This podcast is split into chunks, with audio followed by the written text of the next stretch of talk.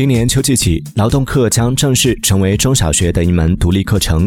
近期，杭州市教育局发布的首份《杭州市中小学生家庭劳动清单》征求意见稿，给出了从小学一年级到高中三年级不同年龄段学生在家庭劳动中可供参照的建议项目。从一二年级要学会基本的垃圾分类、玩具收纳等，到三四年级，在卫生方面要学会剪指甲、系鞋带、清洗自己的鞋袜、内衣和书包。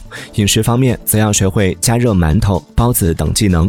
你还记得你是在几年级的时候学会自己系鞋带、洗袜子的吗？欢迎在评论区留言分享。